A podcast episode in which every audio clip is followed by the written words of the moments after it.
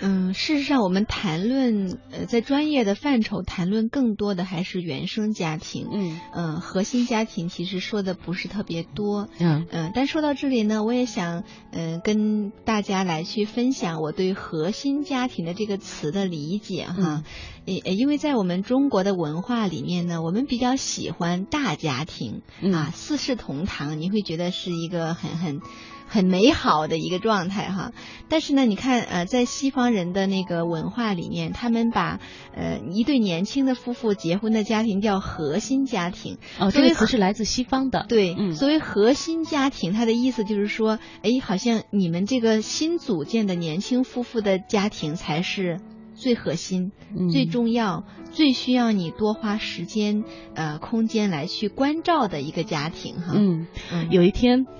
就是吃过了午饭之后，呃，我和几个好朋友大家出去散步哈，就一边走一边聊天。他跟我分享了他的一个感受，他说他看了一本书，书上是怎么写的呢？就是在一个家庭当中会有各种各样的关系，子女的、父母的啊、亲人的，但是你要知道什么是最重要的，一定是你们的夫妻关系。他其实当时我不能够理解，我觉得这个说法挺残忍的。难道不是说啊和父母的和孩子的更重要吗？其实不是，细想下来。这个家所有的关系是靠你们两个人作为核心来辐射的，所以你刚才说完你的这这个词叫做核心家庭的时候，我马上就想到了他的这个观点。其实细想起来，这个是非常有道理的。嗯哼，其实说白了是因为什么呢？就是人的时间精力。心力都是有限的，如果你花了太多的呃时间精力去照顾你的父母亲或者是照顾孩子，你势必是会呃你跟你的伴侣之间的那个培养你们关系的那个空间就会变小哈，啊，但是这样的话就会导致，如果这对年轻的夫妇他们两个人的关系就不够紧密。不够一条心哈，关系不够稳定的时候，其实也会影响到他们去照顾双方的父母和照顾孩子，这其实就会变得整个家都是比较散的哈。嗯，呃，我也是有感触哈，就是当婚姻当中的男主人公和女主人公他们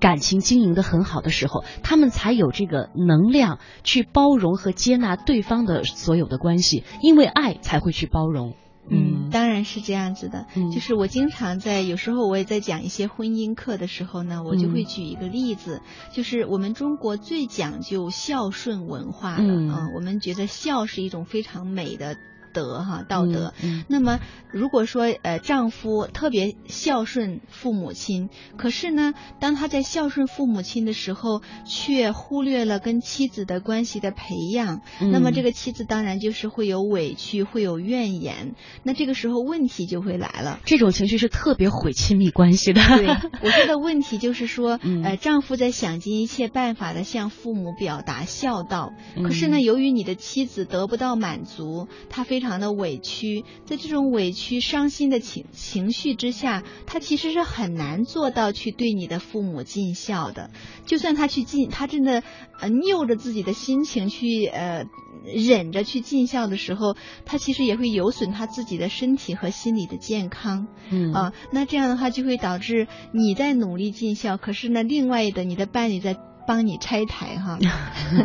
其实我觉得雪萍说的这一点特别的重要。如果正在收听节目的呃这些男同胞们，如果听到的话，真的把这一点要好好的嗯吸收，要改进一下。你要相信一个女主持人和一个女的心理专业的这个工作者哈，来为大家提供的这个建议。因为呃，我一个好朋友就这么说，他说，在谈到他们夫妻关系当中的一些问题的时候，觉得婆婆也不能理解她。老公也责备她说：“你为什么不对我妈更好一点？”然后她就跟我说：“她说她男人不懂，你对我好一点，我自然就会包容你家庭所有的关系。但是很多可能男性的话意识不到这一点。”嗯嗯，这个是个也不是这个男人自己的问题哈，是我们的文化思维方式也不同。对，就是我们的文化呢，在我看来是嗯，西方的这个心理学。进到我们中国之后，嗯，其实对我们的传统文化是有一定的呃摇动的哈，撼动的，嗯，呃，在我们以前的时候，我们会觉得，呃，这个这个男性哪怕是结了婚之后，他也应该要忠诚于自己的父母亲，嗯，这是最大的善，嗯，但是现在呢，心理学的发展使得我们开始去关注人的需要啊，包括妻子哈，这个结了婚的女人，她也不仅仅是媳妇、妈妈、妻子，她其实还是一个人，嗯，哎，我们开始尊重这个女性她自己的一份需要，那这个时候传统的文化跟现代思潮在发展过程当中开始去凸显了个体的需要、个体的内心的情感。其实是有一些冲突的，嗯。呃，所以我觉得这个阶段我们就是会遇到这个矛盾，呃，但是没有关系，我们起码能看见哈，嗯，然后慢慢的去做一些调整，嗯，其实这也是我们现代人的一种幸福和进步，就是慢慢的心理学发展的越来越成熟，各种资讯越来越发达，我们也试图在改变呃亲密关系的路途上找到更多的症结所在。呃，去找到那个核心的问题所在。嗯。嗯嗯，之前的节目呢，呃，和大家分享过一篇文章，说，哎，女人想要礼物，呃，各位男同胞们，你以为女人真的是想要那个礼物吗？其实要的是你的那份那份在乎和那份心意哈。呃，我觉得也说出了很多女人的心声。就说，呃，我是曾经听到一句话，我就说特别好，他说，人的一生其实要谈很多次恋爱，但是是和同一个人。啊，我觉得。可能很多人觉得进入了婚姻啊，十年八年之后已经平淡为亲情了。但是如何经营好两个人之间的那个爱情，往往是特别重要的一个因素。可是很多时候我们都忽略了。嗯，我觉得。跟同一个人谈很多次恋爱是需要基础的，嗯，这个基础就在于这两个人都在不断不断的发展自己，嗯，不断的同步的进步，嗯，对，不断的成长，嗯，可是有一些人呢是结婚之后就停止成长了，啊，他可能十年如一日都是那个样子，嗯，呃，思想没有更新，知识没有更新，能力也没有更新，嗯，很多东西都没有更新，呃，我觉得可能在这种情况下，如果他的伴侣在不断的更新的时候，那他们两个人的差距，两个人都很累。对，越来越大的时候，可能就很难再跟同一个人继续谈恋爱了啊。嗯，也许他们可以会维持婚姻关系，但是谈恋爱可能就比较困难了。嗯，这也是一个非常实际的问题。对，所以好的这个婚姻关系当中有努力的成分，当然也我们不否认也有运气的成分在其中。是需要两个人都在不断的呃共同成长，共同发展自己，不断的自我更新。嗯，那么在这种情况下，当然就会每隔一段时间，你都会发现，哎，对方有成长，对方不同了，嗯，他跟几年前是完全不同的一个新的人，嗯，当然你们就可以重新再谈一次恋爱呀，嗯，哎，既然说到这儿了哈，我们也把这个话题延续下去，比如说这对夫妻，一方一直在成长，但是另外一方呢，可能没有达到他的预期，两个人还是走不下去了，但是他们的分手会造成家里的这个孩子受到原生家庭的伤害，这个时候怎么样让孩子能够减少伤害，让他在一个相对平稳和从容的环境当中成长？嗯，首先我要说的是，如果两个人的成长不同步的时候，那个成长的快的人，其实你是有责任义务来帮助你的伴侣共同成长的。但是如果说哪怕你要帮他，他也不愿意啊，最后不管怎么样吧，反正走不下去了。嗯，那么我会比较建议人们在呃离婚，如果说你们在考虑要不要离婚的时候，嗯，可不可以是和平分手啊？嗯嗯，不要嗯当着孩子的面把两个人的关系弄得非常糟糕啊，因为对于孩子来说，不管你们的婚姻是继续存续，还是说你们离婚了，对于孩子来说，其实他的爸爸妈妈。妈妈依然都是他的爸爸妈妈啊，只不过可能相处的方式不一样了。可是呢，如果说这对夫妻在离婚的时候不断的去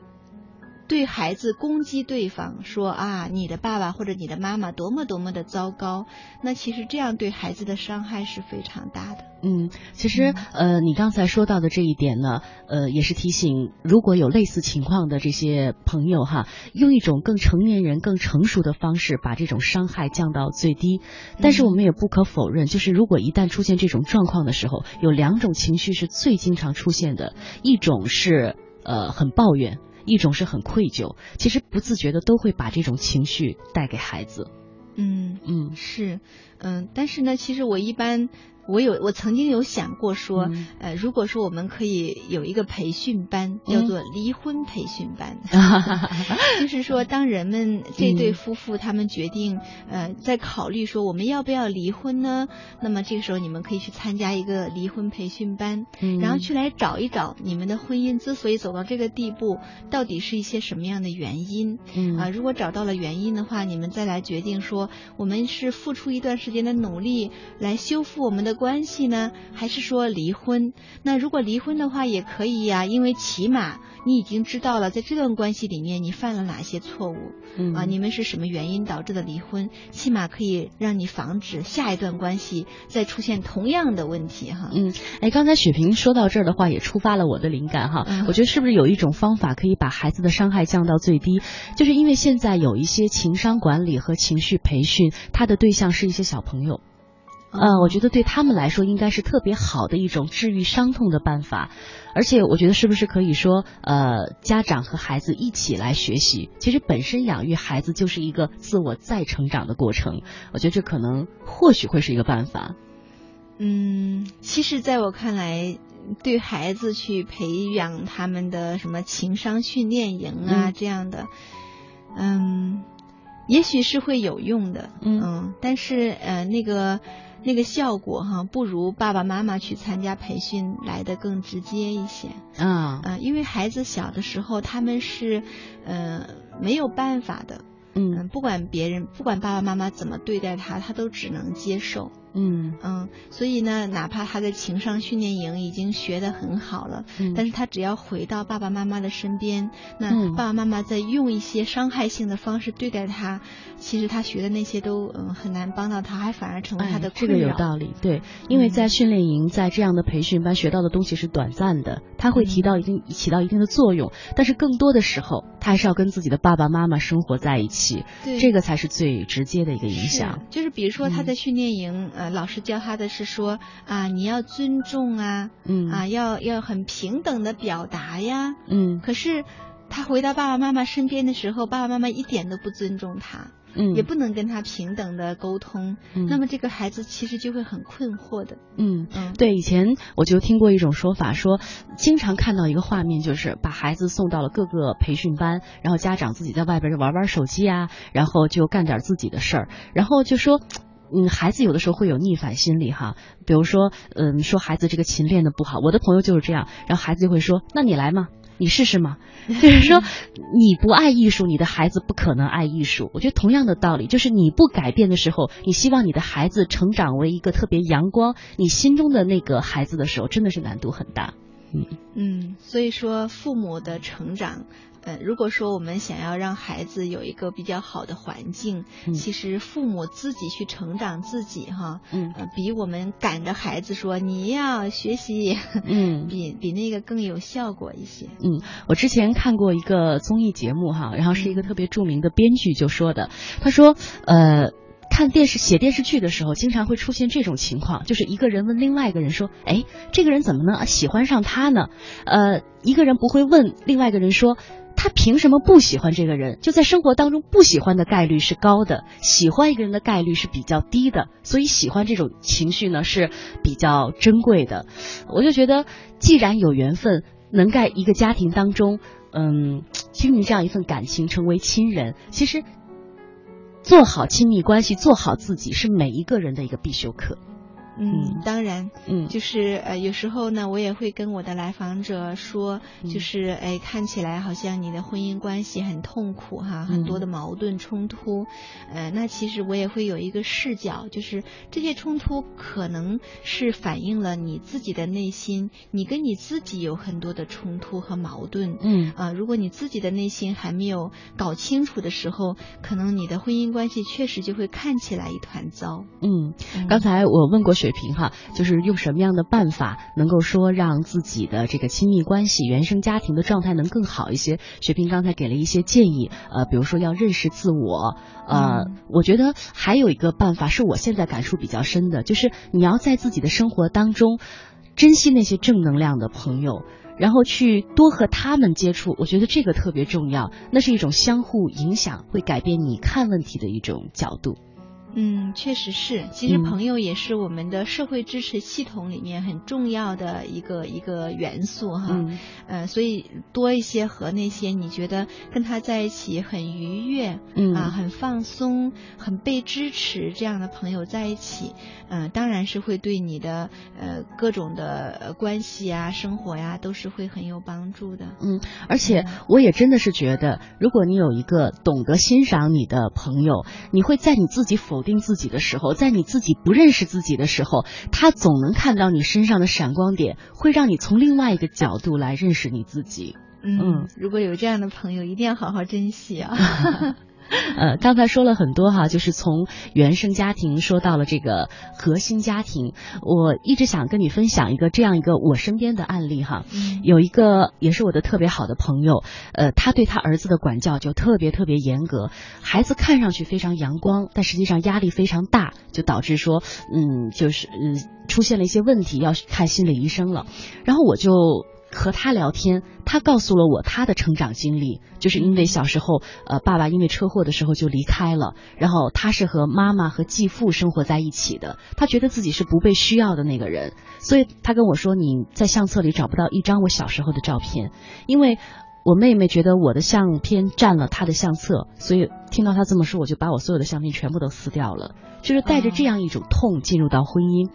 他比较幸运的是呢，也开始做心理的这个。治疗也开始接触一些心理学的课程。有一次有一个试验特别的有意思，就是这个工作人员要求他们通过一个特别窄小的一个通道，就想象说这是妈妈的产道，你要要出生了，你马上就要见到你的爸爸妈妈了，你拼命拼命的从里边出来，你想象一下你是什么样的心情？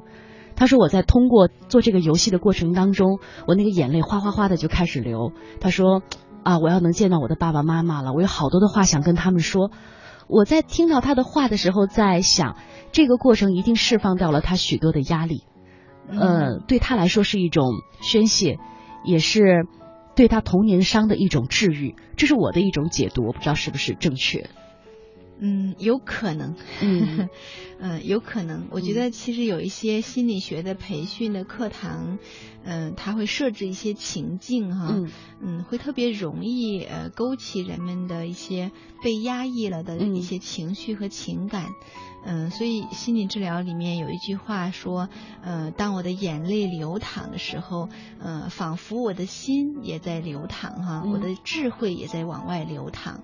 嗯，有时候可能当我们去触摸到自己的内心的真实感受的时候，呃，你会流眼泪。那么在那一刻，你可能会理解到，哦，我有一些这样的需要，啊，我内心有一些这样真实的感受。嗯，触摸到自己哈，有时候确实是一种治疗。嗯，那如果宣泄过了，眼泪流完了，当时觉得很放松，实际上对这个人的改变大吗？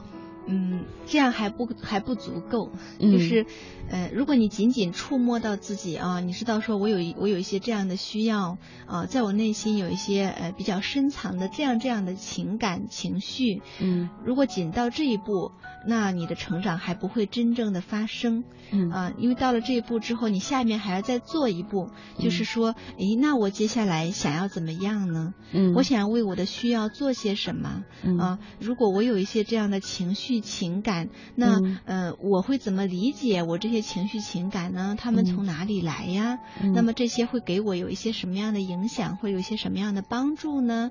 进对你的感受进行一些思考，嗯，哎，去找一找它的根源，以及找一找我接下来打算怎么弄。嗯，我想成长才会真正发生。嗯，而且我觉得有一个办法特别好，就是关于。写日记、写作的这个事情，可能我们在看书的过程当中就只是在接受信息，但是如果你静下心来，把自己的这个心路状态全部写在纸上的时候，其实写作是一个深度思考和整理的过程。往往你的文字清晰了，你的内心也被梳理了一遍。对，确实是的。嗯嗯，所以心理治疗里面有一个疗法叫叙事治疗。哦，专业名词叫叙事治疗。对，嗯，还有人给它叫做写作治疗。嗯就是当你在呃讲故事的时候，讲你自己的故事，有时候你会在讲述的过程当中的时候，对你自己有很多的梳理、思考和理解。嗯，包括写作，当你在写的时候，其实你是呃内心一定是很注意力很集中的。嗯啊，你内心可能有很多的专注哈。嗯，在这样的时刻，其实也是跟自己在一起的一种方式。嗯啊，那当然是会有心理治疗的功效的。平常我们正常的叫做写作，但是你这边专业的词叫写作治疗，就是从写作要达到写作治疗的效果，怎么样才能达到呢？呃，比如说一个很普通的人，他面对一些困惑和低谷的时候，怎么样能让写作真的成为他的治疗？会有一些注意事项，有一些方式方法吗？嗯。在我看来，就是当你在呃写作的时候，只要你写的是你心中所想，嗯，是你内心的真情实感。嗯，那我觉得它一定就是会有治疗的功效。嗯嗯，说到这儿会想起，呃，我不知道在哪看到的一段对话哈，就是有人问问，好像是问海明威，嗯，说，嗯，要如何才能成为一个伟大的作家呢？啊，然后海明威就回答他说，首先你得需要有一个苦难的童年。哦，其实呢，我理解他这句话的意思就是说，因为我有一个苦难的童年，我非常痛苦，我的创伤非常多，那么所以我就会需要，我有一个需要，我要成为一个作家，因为当我在写作的时候，其实也是对我童年创伤的一个医治，嗯，所以写作是我的需要，我只有写作，我才能够更好的活下去。所以写作当然是可以对他有一些治疗的功效，因为他写的都是他内心想要表达的。嗯，所以那句话叫“酸甜苦辣皆营养”，关键看于你怎么样看待生活给你的这份包装并不美丽的礼物。嗯，可以这么说。对，嗯，因因为有时候对于创伤，有的人他的选择是抱怨，嗯，怨恨，说啊，凭什么让我经历这一切？嗯，那有的人呢，就会选择把这个创伤来升华，比如说他会把它升华为一些艺术的创作，啊，有很多的画家、音乐家、设计师，他们可能都是因为。我通常都会这么认为哈，嗯，通常都是因为他们呃在原生家庭早期受到了一些创伤伤害，然后内心很痛苦，那么他会把这份痛苦升华为他的艺术作品、艺术创作，包括升华为写作的作品哈，嗯，其实都是一样的，嗯，那么我们今天谈到说该怎么样通过写作来去治疗自己，嗯，那我在想说，只要你呃开始去写。嗯嗯，那一定对你是有很大的帮助的。嗯，开始去写，并且把它坚持下去，成为你自己自我治愈的一种方式，或许是一种非常有效的途径。嗯，对，在心理治疗里面，这个方法叫做升华啊，这其实是一个比较高级的一个呃人的功能哈。嗯，呃，刚才雪萍也说了哈，就是一些伟大的艺术作品和艺术家，都是来源于生活当中经历的这些酸甜苦辣，让作品变得厚重。我想，可能大多数的普通人，我们没有办法。成为艺术家，但是曾经经历的这些酸甜苦辣，会让我们更有同理心，对生活有更多的了解。跟别人沟通的时候，我们更懂得异地而处，是也会让我们的人生更丰富。嗯啊，同时也会让你更深的去认识和理解自己，包括体验到生命哈。嗯，所以如果可能的话，如果你也在这样的一种生命状态的话呢，也建议大家可以尝试一下这种叙事疗法，这种写作的办法，因为这个是最方便的，也是主动权在自己手里的。是、嗯、是每一个人都可以开始做，并且没有成本的哈。对，如果说正在收听节目的各位，呃，因为这期节目开始有了这样一种习惯，我想这是我跟雪萍最大的成就感。